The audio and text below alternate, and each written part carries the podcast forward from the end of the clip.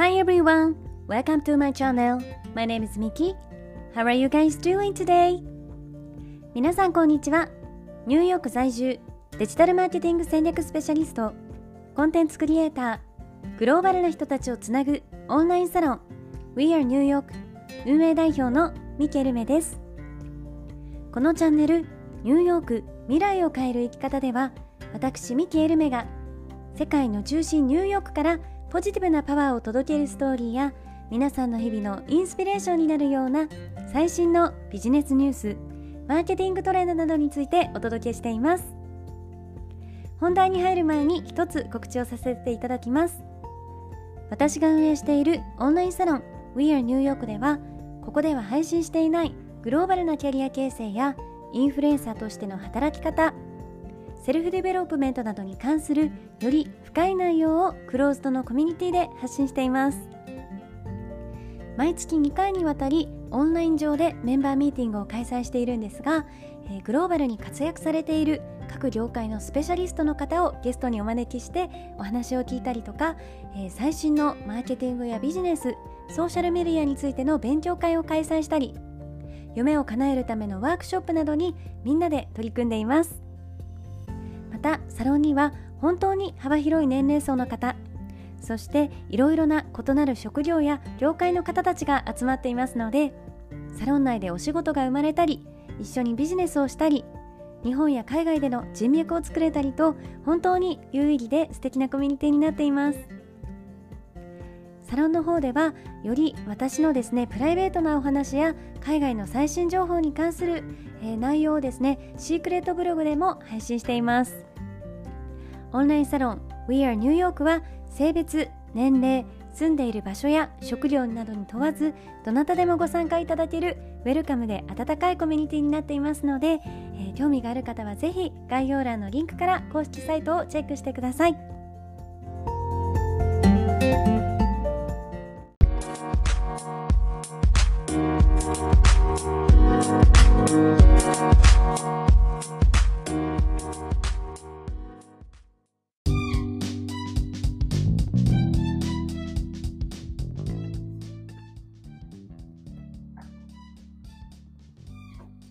皆さんおはようございます、えー、今日は Voicy のハッシュタグ企画である気になるニュースということで私がですね今すごく気になっていることを皆さんとシェアしていこうと思います。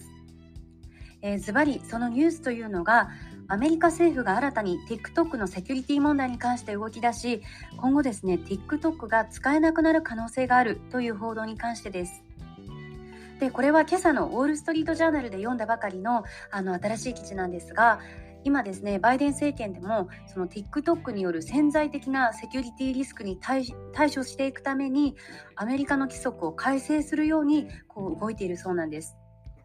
で知っている方も多いかなと思うんですけれどあの TikTok っていうのは去年ですねトランプ政権の時にあの TikTok のアプリ内でこう得られる膨大な個人情報とかデータっていうのが中国政府にリークされている可能性があるっていうことであのアメリカでは TikTok の使用を禁止しようっていうような話が出ていて、えかなりですね物議をこう醸していました。でそしてその中であのアメリカの企業であるマイクロソフトとかオラクルあとウォルマートですねあのここら辺がこの中国のバイトダンス社から TikTok を買収するのではないかっていうような話も浮上してましたよね。で結局あの買収の話っていうのは流れてしまってでアメリカでもあのトランプ政権からこうバイデン政権に移行する時にあのバイデンはまあトランプがこう行ってきた他のことをまず対処せねばならなかったので結局ですねこの TikTok の件に関しては何も進展を起こさないままあの保留っていう形になっていました。で現にアメリカの調査で TikTok はあのユーザーが1つの動画に対して何秒滞在しているかっていうぐらいあの細かい動きまでですねデータとして把握していてアルゴリズムに全て反映させています。なのであの TikTok のおすすめページっていうのがあると思うんですけどそこっていうのはあのその人の住んでいる場所とか性別とかそういう個人情報だけじゃなくてあのその人がアプリ内でおすすめに出てきた各カテゴリーの動画に対してどれぐらい滞在しているか興味を示しているかっていう、えーとですね、よりあの精密なこう行動に基づいてあのより正確化されているようです。そしてあのここでアメリカの懸念っていうのは何かというとあの中国ではインターネットとか、まあ、その他のビジネスを政府がこう監視しているためアメリカのユーザーに関してこう収集されたデータが TikTok の本社のバイトダンスがある北京にこう共有される可能性があるスパイ的なリスクをですねすごく懸念しているんですね。で中国がアメリカの政府に対してブラックメール脅迫をしかねないというような声も上がっています。で以前から TikTok はアメリカのユーザーに関する情報を中国政府とこう共有はしてませんよっていうのは言っていてですねそのデータはあのアメリカのサーバーとシンガポールのバックアップサーバーに保持されてるっていうのを、まあ、TikTok 側っていうのは繰り返し主張している感じです。そしてですね最新の、まあ、TikTok 側の動きとしてはあのパナソニックコーポレーションからシニアエグゼクティブであるですねキャサリン・ラザノ氏っていう方がいるんですがその方を正式に TikTok の Head of Legal Compliance という役職で採用したっていうふうに報じられています。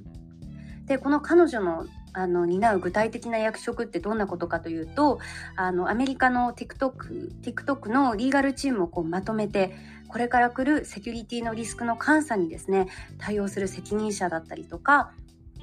あともう一つあの若者のユーザーに及ぼす心理的なダメージとかをこう管理するっていう2つの役職が与えられたっていうふうに報じられています。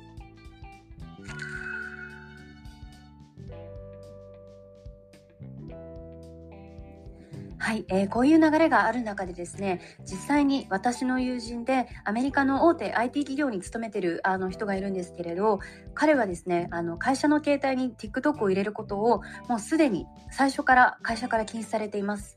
であとアメリカ軍隊ですねアメリカ軍で働いている方たちも政府から与えられたデバイスで TikTok のアプリをダウンロードすることっていうのをすでに禁止されているようです。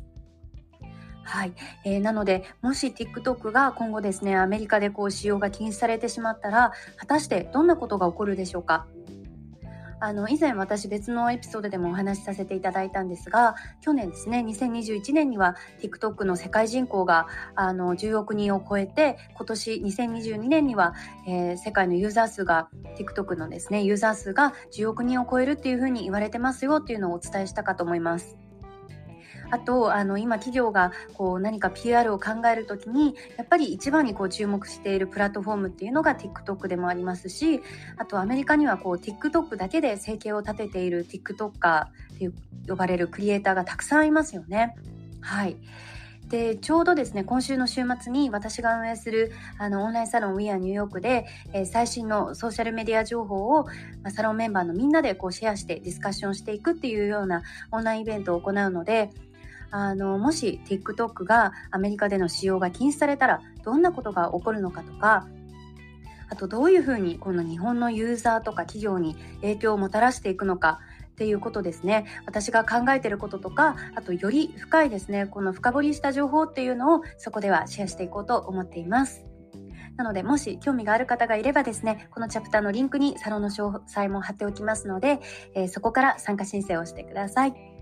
はい。それでは今日も聞いてくださりありがとうございました。Thank you for listening. See you tomorrow.